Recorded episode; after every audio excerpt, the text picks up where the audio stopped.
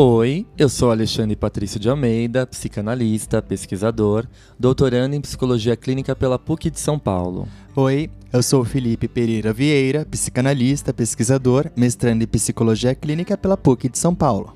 Essa é a segunda temporada do Pílulas Psicanalíticas. Um quadro mais curto e dinâmico aqui do Psicanálise de Boteco.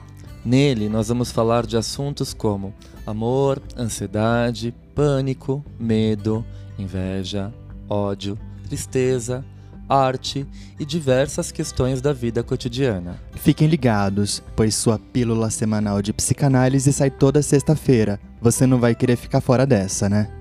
Então, deita aí no divã e se joga nas suas neuroses.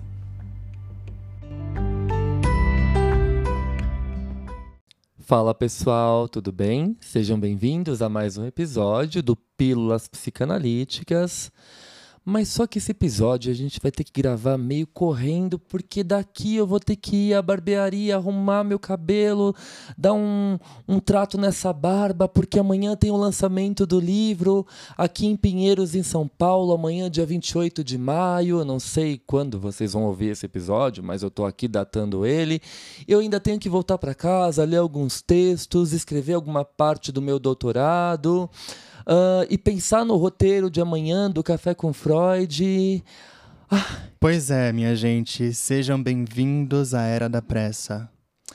A era que tudo tem que funcionar muito rapidamente, que nos gera aquela ansiedade inominável, aquela angústia que nos causa um mal-estar muito grande e aquela sensação de sempre estar tá perdendo quando a gente toma como parâmetro o feed das redes sociais. Pois é, a gente vai se percebendo num mecanismo, quer dizer, na verdade não tem nem percepção de um, eu ia falar de um mecanismo automático. Uh, não tem nem percepção. Não. Fala não isso de novo, Fih. é, por que, que você acha que não tem percepção? Acho que às vezes a gente está num, num modo tão anestesiado de viver a vida, sempre buscando objetivos, alcançar metas, né? Tipo, ah, preciso entregar isso até um determinado horário, preciso construir isso até o dia X. E quando a gente se dá conta, já foi aí meio ano. Aí a gente olha para trás e pensa, nossa, parece que foi ontem o Réveillon. Sim, é, eu acho que quando a gente está preso a essas métricas né, do sucesso e dos compromissos e do quantificável, a gente acaba tirando o que a gente tem de mais precioso, que é a nossa própria humanidade. A gente sai da condição humana e passa a se enquadrar na condição numérica, uhum. objetiva, uh, de objeto, né? E, e aí a vida passa. A gente acaba não se dando conta uh, da presença das pessoas que a gente ama das paisagens que a gente pode observar quando a gente está fazendo um percurso de uma viagem. Do ar que a gente respira. Do ar que a gente respira, dos sons que a gente escuta. E tudo vai sendo atravessado, e aí a gente chega uh, na clínica psicanalítica ou psicoterapêutica e relata aquele roteiro altamente ordenado. Hum. Hoje eu acordei, fiz isso, depois eu fui para o trabalho, fiz aquilo, à noite cheguei em casa, fiquei com meus filhos, depois vi aquela série que está super na moda, li algumas páginas daquele livro que estão falando nas redes e acabou. É, tá, mas a gente tem mais um tempinho de sessão. O que mais que aconteceu? Ah, aconteceu isso. Mas o que está passando com você dentro de você? É, aquela pergunta, né? E como que você está se sentindo com relação a tudo isso? Exato. É... E o sujeito trava, não consegue responder porque ele está altamente contaminado por todas essas demandas de produção, hum. né? É...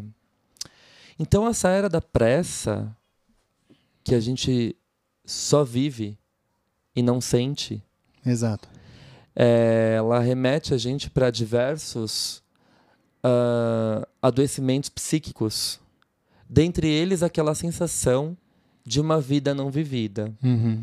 de uma vida que só gerou, que só girou, né, em prol de de um status quantitativo, né, de Estar entre a galera. de estar entre a, entre a galera, de ser reconhecido, de ser visto, mas não é uma vida sentida em primeira pessoa. Não. Ah, sobre isso, aquele filósofo que a gente sempre cita aqui, né, o Byung-Chul Han, que escreve A Sociedade do Cansaço, certamente um livro de cabeceira, ele vai dizer assim para nós: o cansaço de esgotamento não é um cansaço da potência positiva. Ele nos incapacita de fazer qualquer coisa. O cansaço que inspira é o cansaço da potência negativa, a saber, do não para. Também o sabá, que originalmente significa parar, é um dia do não para. Um dia que está livre de todo para isso. Para falar com Heidegger, de toda e qualquer cura. Trata-se de um tempo intermédio. Depois de terminar sua criação, Deus chamou ao sétimo dia de sagrado. Sagrado, portanto, não é o dia para isso, mas é o dia do não para. Um dia no qual seria possível o uso do inútil. É o dia do cansaço. O tempo intermediário é um tempo sem trabalho, um tempo lúdico, que se distingue também do tempo heideggeriano, que no essencial é um tempo de cura e de trabalho. Interessante o Byung-Chul Han falar desse tempo intermédio. Intermédio me lembra um pouquinho de algo que não está nem externo e nem interno, Uhum. mas habita o entre, o transicional, Uhum. que é a nossa capacidade de brincar, de imaginar, É o de tempo sonhar. lúdico, que ele mesmo menciona, inclusive. Exato, tempo lúdico. É, Então eu fico pensando nisso, o quanto as pessoas estão se anulando ao passo que elas se enchem de tantos compromissos, de tantos afazeres, de tantas ah, métricas quantitativas. E nisso o sujeito é esmagado. Então, hoje, a queixa que a gente tem na clínica, uma das principais, além, é claro, da depressão, que é soberana, Super. A gente tem essa queixa da ansiedade, do pânico e do sentimento do vazio. Tudo isso pode ser ah, uma representação simbólica dessa era da pressa que a gente vive. Exato. E a era da pressa é um termo utilizado pela nossa amiga pesquisadora, psicanalista, Fernanda Fázio, Maravilhosa. maravilhosa, que fez mestrado comigo na PUC de São Paulo, no Núcleo de Psicologia Clínica, sob orientação do professor Renato Mezan, e escreveu uma dissertação sobre a era da pressa.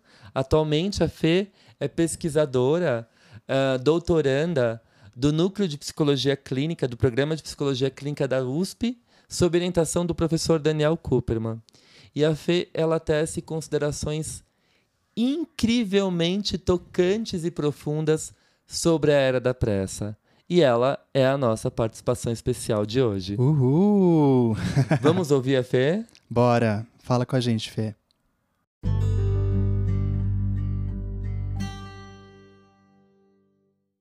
Olá, Alexandre. Olá, Felipe. E oi para você que está nos escutando agora. Eu agradeço muito o convite para participar desse episódio. E hoje, nesse bate-papo, vou contar sobre a Era da Pressa, situando o conceito no tempo e no espaço das pesquisas, das minhas observações clínicas, mas sem pressa. Eu gosto de pensar que antes das palavras se fixarem no papel, antes mesmo de se tornarem pensamento articulado, são saberes inquietos, ruídos silenciados e sensações dispersas. Então, eu começo a minha fala contando um pouco sobre o processo de pesquisa que chegou nessa ideia da era da pressa. Em 2019, eu defendi a minha dissertação de mestrado, orientada pelo professor Renato Mezan, e que nasceu de histórias contadas, experiências compartilhadas e algumas imagens que lançaram voos e pousaram em papel.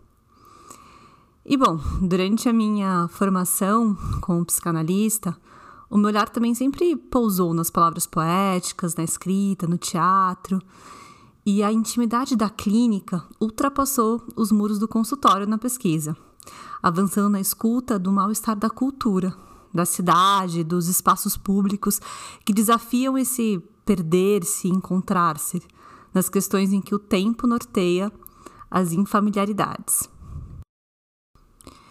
E a partir da experiência do saber e do saber da experiência, eu fui fisgada por esse tempo cotidiano, apressado, aprisionado da nossa contemporaneidade. E eu não encontrei nome melhor para definir essa tal temporalidade que a gente vive do que era da pressa. Nome que surgiu espontaneamente durante as orientações. E eu continuo com as inquietações sobre o tempo, o traumático, o estranho, em novos tempos pandêmicos. Agora como pesquisadora da USP, com orientação do professor Daniel Cooperman. E esse processo, ele começou enquanto acompanhava os desassossegos da pandemia. E que eu também fui muito afetada, né, como todos nós, por isso. E eu comecei a uh, produziu o podcast Lá da Pressa, Psicanálise entre Esperas Extremos, e que é um podcast que busca refletir uh, sobre as novas relações com o tempo nesse mundo que não foi feito para desacelerar e que teve aí esse vírus que é bem fruto e bem filho aí dos nossos tempos acelerados. E para quem se interessar, enfim, o podcast está disponível nas principais plataformas. E bom, em 1930, Freud fala sobre o mal-estar da cultura, nos mostrando que os sofrimentos dos homens estão relacionados com o momento histórico e com a cultura. Ninguém consegue passar despercebido pelos avanços tecnológicos, pelas enxurradas de informações e pela comercialização cada vez mais rápida em um mundo que exige um tempo veloz e compacto para que tudo aconteça no agora. E assim a gente vive, né, diante de um discurso sempre insuficiente para conter esses excessos e conseguir regular as relações humanas, trazendo muito sofrimento psíquico para os sujeitos da pressa.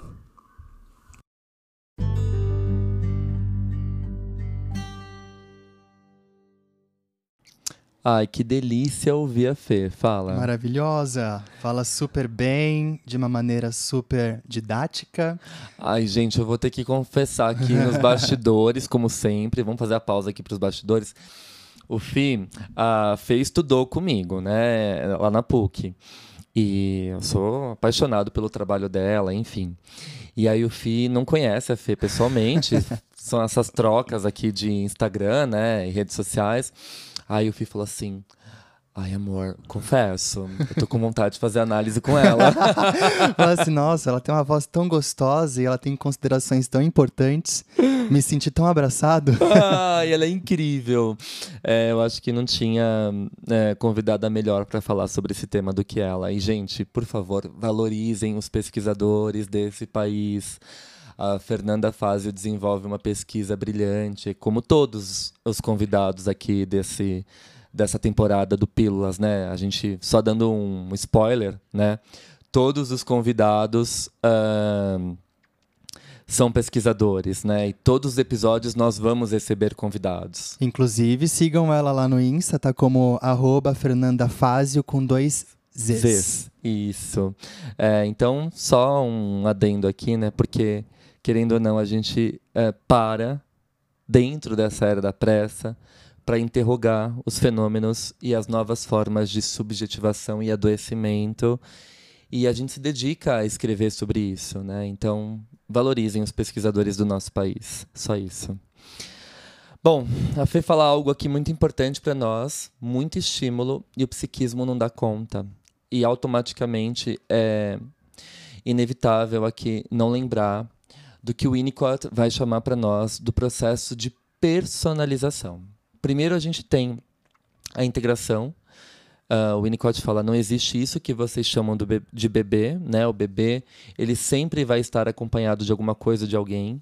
A gente nasce com uma tendência a integração, mas para que essa integração aconteça, a gente precisa do suporte ambiental, né? Então a gente nasce com uma tendência a ser, mas para que para que esse ser aconteça, a gente precisa da presença do ambiente, que se manifesta através do holding, desse sustentar, uhum. uh, de uma mãe uh, devotada, comum, que exerce a preocupação materna primária, que é se dedicar totalmente a esse bebê e saber o que, que esse bebê necessita, precisa, uh, e entrar em sintonia com essas necessidades primárias desse bebê.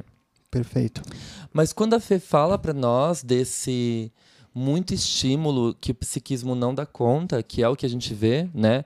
Eu abro o meu Instagram à noite, eu tenho evitado fazer isso, né? Uma eu até estava conversando com a Tati Bernardo sobre isso. Uma das coisas que tem uh, sustentado a minha sanidade mental foi tirar as notificações do Instagram enquanto eu estou escrevendo, estudando, isso me alivia muito, né?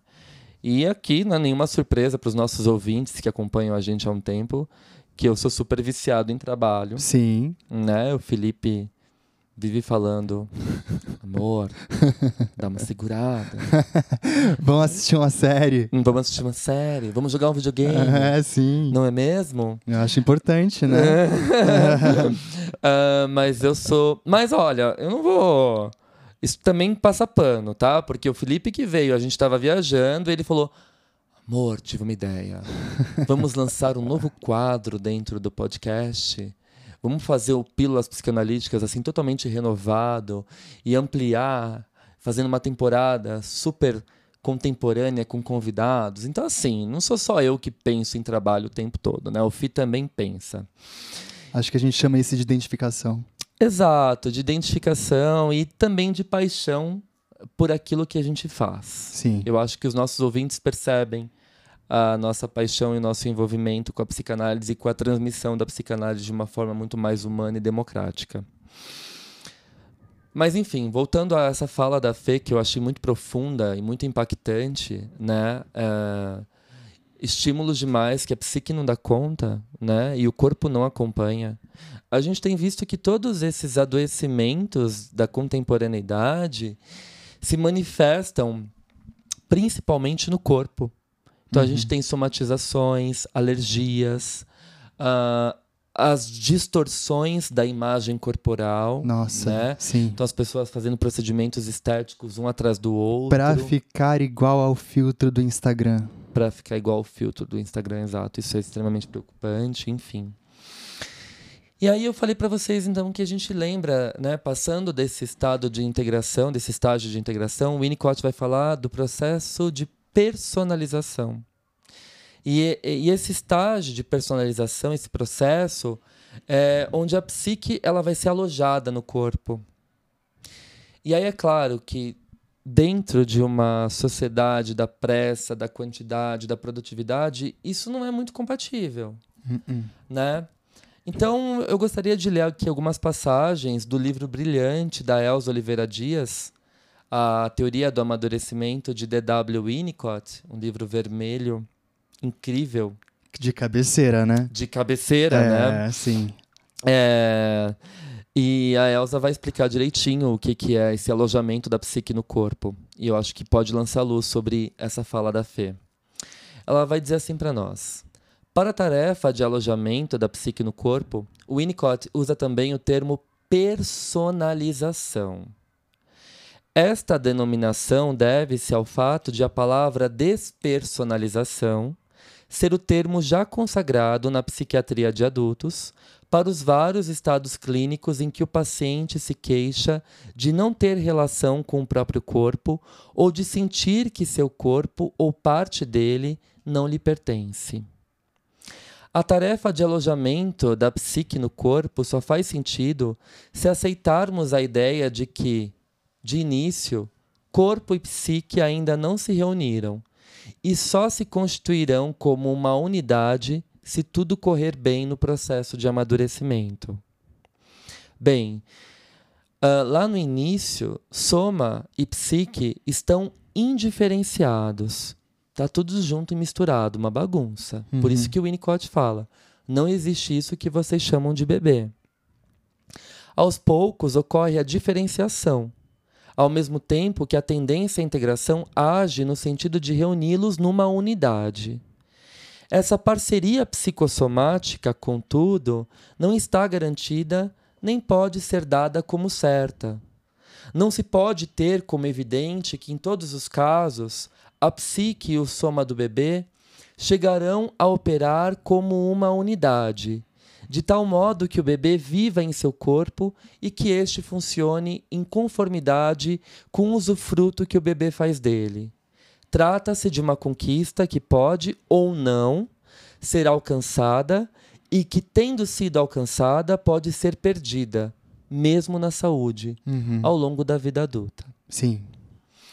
A coesão psicossomática é uma realização e não tem como estabelecer-se a não ser que haja participação ativa de um ser humano que segure o bebê e cuide dele, reunindo-se, reunindo-o nos braços e no olhar. Um bebê que não é reunido pela mãe sente-se espalhado. Em psicologia, é preciso dizer que o bebê se desmancha em pedaços, a não ser que alguém o mantenha inteiro. Essa é uma citação do Winnicott. Aí a gente para para pensar. Dentro dessa era da pressa, que a gente sempre tem que entregar algo, trabalhar, dar o melhor de nós, produzir, gerar conteúdo, hum, eu fico pensando, em primeiro lugar, como essas mães podem fazer esse processo de segurar e cuidar desse bebê, do holding e do handling, Uhum. né? Do segurar e do, do tratar, né? Do, do cuidar. Do olhar. Do olhar, exato. Ah, como que esse processo ocorre?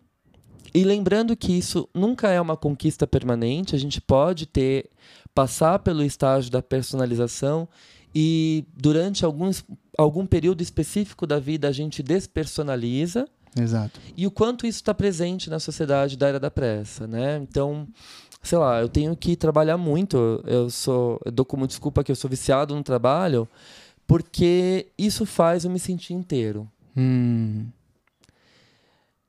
Ao mesmo tempo que isso faz com que eu me sinta inteiro, isso anula a minha capacidade de apreciar as pequenas coisas da vida. Uhum. E isso a vida, ah, ah, isso faz com que a vida se torne excessivamente objetiva. E quando a vida se torna excessivamente objetiva, a gente tem a sensação de viver uma vida não vivida. Por quê? Ela não é baseada na criação. Uhum. A gente perde o contato com a nossa própria subjetividade. A gente perde esse contato com o lúdico. Ou seja, a gente sai do que o Winnicott postula como área transicional. Perfeito. Tudo A fica concreto demais, racional demais, é, objetivo. Sim, é, eu acho que se a gente é, for propor uma costura entre essa era da pressa e a ansiedade, né, é justamente isso. Porque ao mesmo tempo que eu sinto que minha vida está passando automaticamente diante dos meus olhos, porque eu sou um produto, eu sou um objeto desse, dessa cultura neoliberal que impõe como filosofia o excesso de produtividade, de bem-estar, né? Ah, eu ao mesmo tempo penso o quanto eu estou distanciando de mim mesmo, daquilo que eu desejo, das minhas próprias origens, ah, da minha simbolização, da minha criação Perfeito. né? Eu não consigo habitar esse universo criativo a partir do momento que eu me encho de atividades, que eu tenho que entregar metas, que eu tenho que cumprir objetivos. Então, ah, vira um espaço que se empobrece, porque não é possível que ah, a gente entre em contato com a nossa área transicional, Sim. Simbólica, lúdica. Pois Então, muitas pessoas perdem a sua capacidade de brincar, ah, de serem ah, livres, né? De, Sim, por conseguinte, de criar também, né? De criar, exatamente. E aí a gente vive uma vida empobrecida. Pois é, como não ficar ansioso, né? Como não é, imaginar o futuro por uma, uma perspectiva negativa e tipo, e se tudo der errado, né? É tanta coisa para entregar, é tanta coisa para construir, é tanta coisa para conquistar e o sujeito paralisa. Uhum.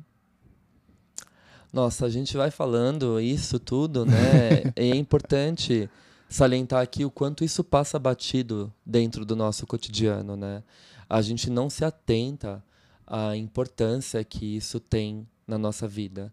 Então, a nossa capacidade de parar um minuto, que seja, e apreciar a paisagem, os sons, observar o dia, o pôr do sol. É, eu escrevi esses dias no Instagram e muitas pessoas comentaram, né? É, um dos meus momentos favoritos da semana, assim, é, é quando eu acordo cedo. Eu gosto de acordar cedo, embora seja um, um processo doloroso para mim.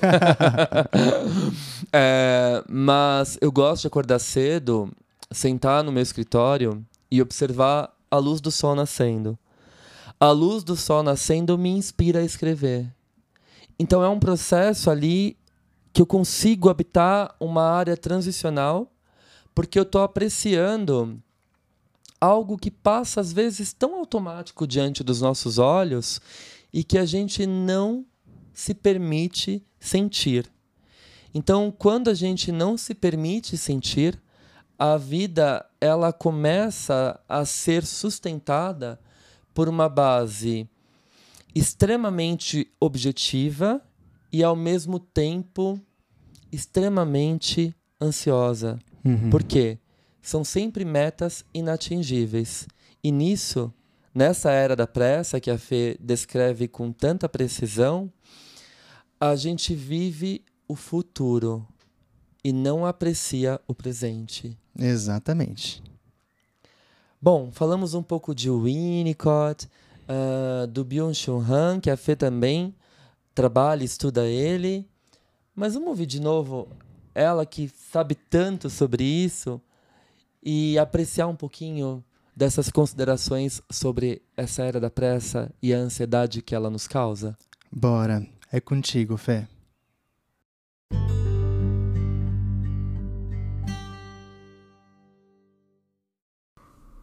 Na temporalidade da era da pressa e na urgência de cada dia.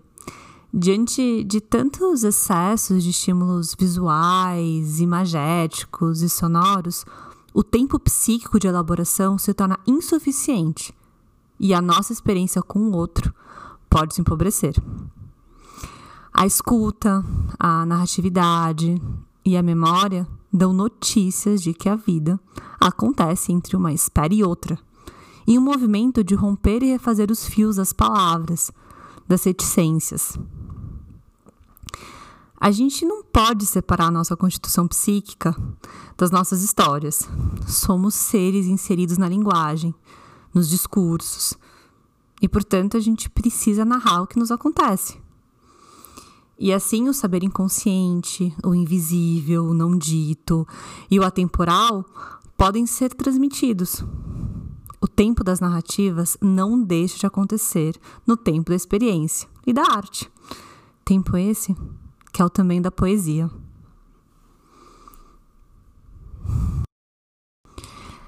Acontecemos no entre. O nosso inconsciente, ele escapa nas pausas de existir. Nos constituímos psiquicamente nas esperas, como eu tenho trabalhado, os intervalos e as pausas temporais, desde o início da nossa infância, inauguram a necessidade do sujeito representar os objetos faltantes. E aí se formam os combustíveis necessários para o trabalho psíquico acontecer. Então, né, nas origens do nosso psiquismo, as marcas que a mãe produz no corpo do bebê, através dos seus cuidados, trabalham no entre entre repouso e agitação. Então, por exemplo, sono, vigília, fome, saciedade, frio, calor, sujo, limpo. O bebê ele precisa de um outro materno para interpretar e emprestar elementos representativos para suas experiências. E aí, o corpo mergulha na linguagem e se faz tecer fios da subjetividade e os nós da diferença. E por isso, uma das hipóteses que foi investigada na minha dissertação, considerando os tempos lógicos de Lacan a partir do texto de 45, o tempo lógico e a asserção da certeza antecipada, foi que os sujeitos da pressa, eles passam do instante de ver, que é justamente a constatação do que se pode se ver, apressadamente para o momento de concluir, o tempo de agir que pede uma certa urgência. E assim, aquele tempo de compreender, que é o tempo de elaboração de uma hipótese, de raciocínio e mediação que considera o outro, ele fica como um hiato fora do tempo, gerando efeitos nos sujeitos, na experiência e no laço com o outro. Então, não surpreende, né, que os sofrimentos da era da pressa sejam da ordem das depressões e seu avesso hiperatividade, uh, das configurações psíquicas fronteiriças, né, os casos limites que a gente tanto vê, as manifestações da ordem da intensidade, como somatizações, compulsões. E como pano de fundo, ao silenciamento da dimensão da espera. E com isso, o tempo mostra os seus traços perversos, sem interrupções em que a experiência não consegue se inscrever no corpo, nem formar palavras, restando apenas a descarga pulsional. E escrever sobre o tempo também foi avançar para outros campos além da psicanálise, como a filosofia e as ciências sociais. Eu descobri, por exemplo, que o tempo também tem uma história. E, e quem me ajudou a fazer esse percurso foi o autor Norbert Elias, que ele faz considerações a respeito da história do tempo. Traz a questão da instrumentalização e possibilita um percurso desde a antiguidade até a atualidade. E mostra várias formas diferentes uh, pelas quais a humanidade se relacionou com o tempo. E eu também estudei George Simmel, que fala sobre o sujeito blazer, Guy Debord, no sujeito do espetáculo, nos ajudando a entender como se estabelecem esses laços com o outro na atualidade. E eu não poderia deixar de fora as contribuições de Walter Benjamin sobre a figura do narrador na transmissão da experiência, da história, e que me ajudou bastante a compreender a importância de se narrar o trauma o Simon Bauman, né, sociólogo, que sempre me acompanha desde os primeiros trabalhos da graduação, que traz esse conceito da sociedade líquida, né, e fala também sobre o tempo pontilhista. Ele ajuda a entender a nossa relação com o tempo fragmentada. E o filósofo Byung-Chul Han, ele desenvolve o conceito de excesso de positividade, nos ajudando a entender como excluímos os diferentes formando aí as raízes da intolerância. E além disso, também aborda a lógica da autoexploração, em que o explorador e o explorado se tornam um só. E em seguida desenhei o tempo acelerado como reflexo de um tempo sem suporte, sem duração, nem mesmo tensão narrativa, como se nada acontecesse aos sujeitos da pressa. Nada no sentido de que nada atravessa, Aí a gente entende essa lógica, né, contraditória de excessos e falta. Temos excesso de estímulos, excesso de pressões, excesso de eficiência, mas se retém pouco no corpo daquilo que de fato é significativo, que permanece, que pode ser contado.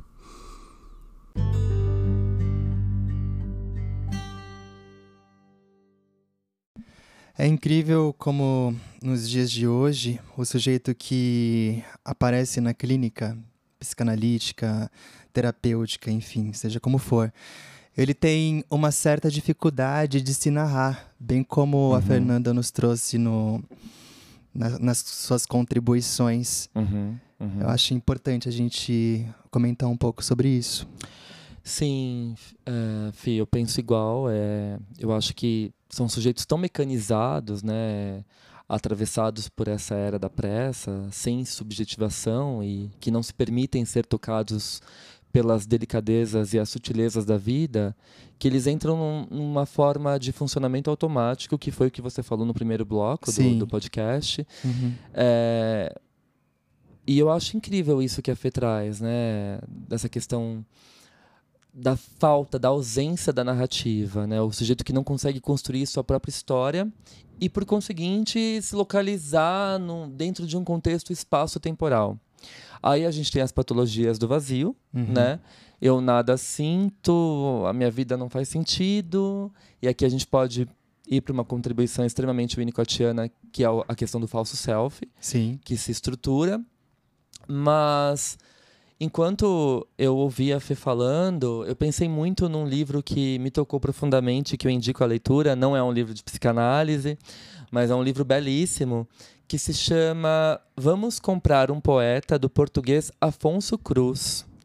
E nesse livro, ele vai dizer, ele vai traçar ali toda uma jornada de uma família baseada em contas, em dados, em, em finanças, em estatísticas, e que de repente eles decidem comprar um poeta, e esse poeta começa a trazer subjetividade para essa família.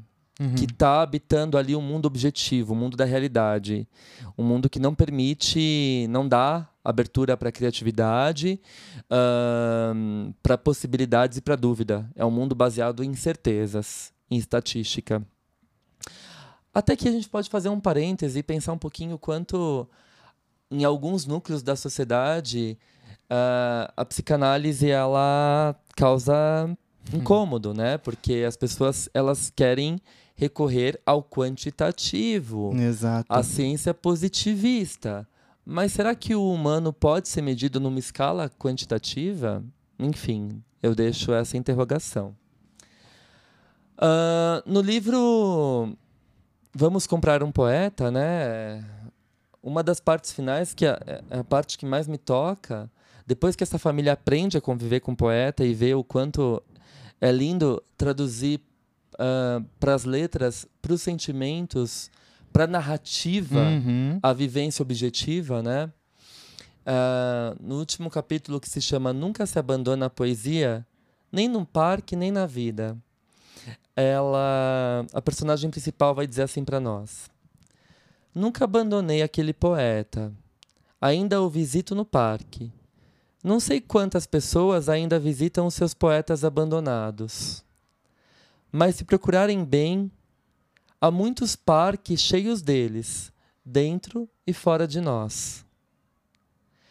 O meu, que comprei quando eu tinha 13 ou 14 anos, ainda o visito.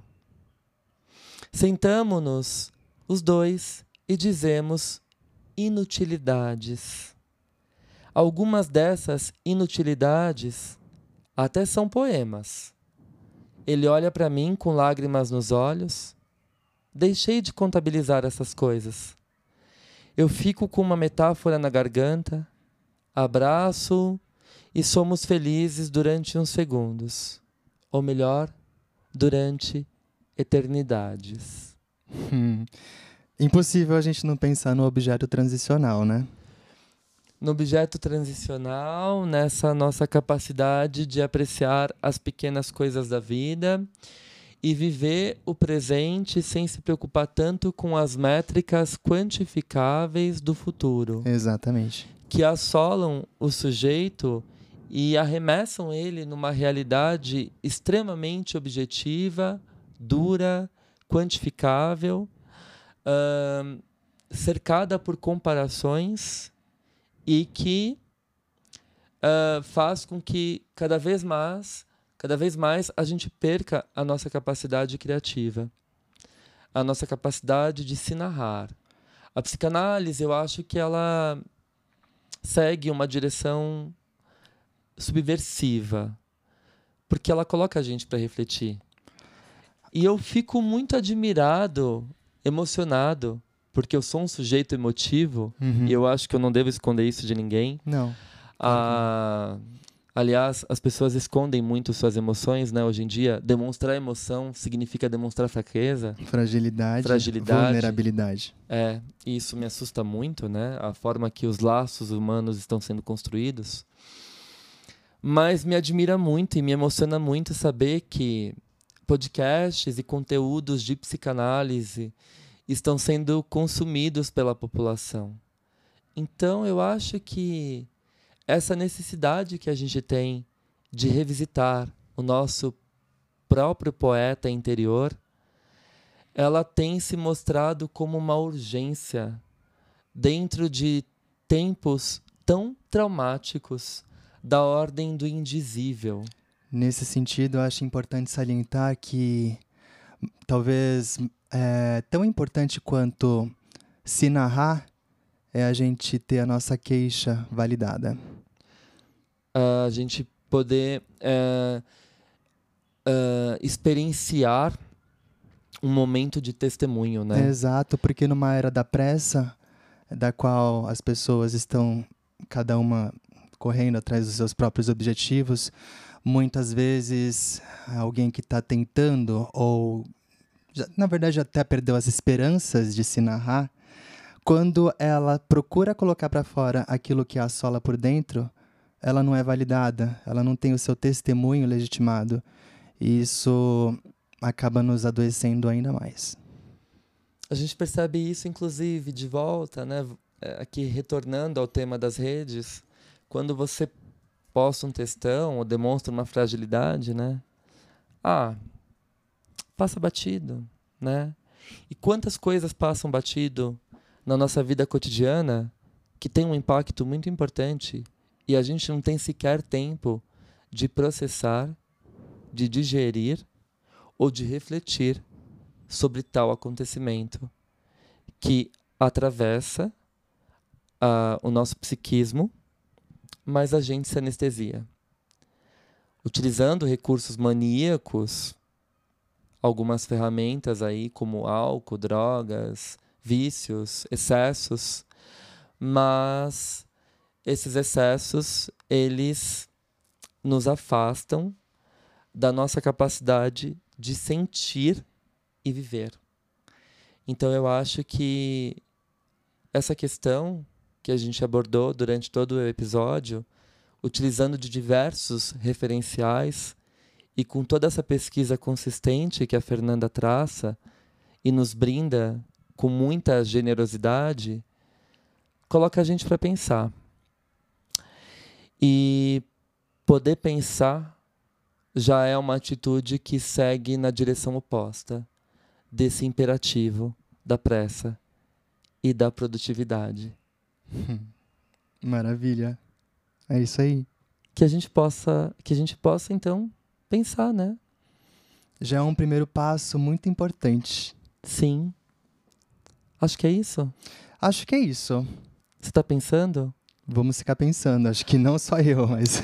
Ai, olha, eu confesso, antes de finalizar, é. eu acho que toda poesia tira a gente num, nessa condição de pensantes, né? De hum, você vai dar um poeta pra galera. Vou dar um poeta? eu acho que sim, vou presentear a galera com um poeta, né? É, não vamos nem comprar um poeta, vamos ganhar um poeta. uh, eu vou ler uma poesia uh, de uma poeta que eu admiro muito, que é a Sofia de Mello Brainer Andressen. É uma poeta portuguesa e esse poema está na, na seleção né, Coral e Outros Poemas, publicado pela Companhia das Letras. E eu acho que é o poema perfeito para a gente encerrar esse episódio e deixar vocês pensando, e vivendo, e sentindo. É, o poema se chama Dia de Hoje. E eu vou compartilhar com vocês. Ó dia de hoje, ó dia de horas claras, florindo nas ondas, cantando nas florestas. No teu ar brilham transparentes festas, e o fantasma das maravilhas raras visita, uma por uma, as tuas horas, em que há, por vezes, súbitas demoras, plenas como as pausas de um verso. Ó dia de hoje, ó dia de horas leves, bailando na doçura e na amargura de serem perfeitas e de serem breves. Hum, ó dia de hoje, brilho nascer do sol. Tudo faz mais sentido agora. Que possamos apreciar as pequenas coisas da vida, do cotidiano. E que isso enriqueça a nossa subjetividade e que nos coloque em contato com as nossas dores, com as nossas virtudes e com as nossas vulnerabilidades. Eu acho que essa é a moral desse episódio potente. Porque foi potente. Ah, sim, necessário, né? Não é? Super. É isso. Gente, uh, compartilhem esse episódio uh, com os amigos. nas redes sociais. Comentem. Uh, sigam a gente, a Fê. e, e deem a sua devolutiva para nós. sejam tocados por isso, né? Como vocês são. E a gente recebe devolutivas belíssimas sobre o nosso trabalho. Mas não tenham vergonha de expor quem vocês são. Essa humanidade não pode ser perdida pela métrica do automatismo. Hum. Bom, não preciso falar mais nada. Você já acabou de dizer tudo. Sejamos emotivos. Sejamos emotivos. É isso. Um beijo a todos. Um beijo e, e até, até a próxima sexta. Sexta-feira com o novo episódio de Pílulas Psicanalíticas. Com um novo convidado também. é verdade. Ai, o Fi tá meio assim impactado. Estou pensando. É isso. Um beijo, gente. Beijo, galera. Tchau, tchau.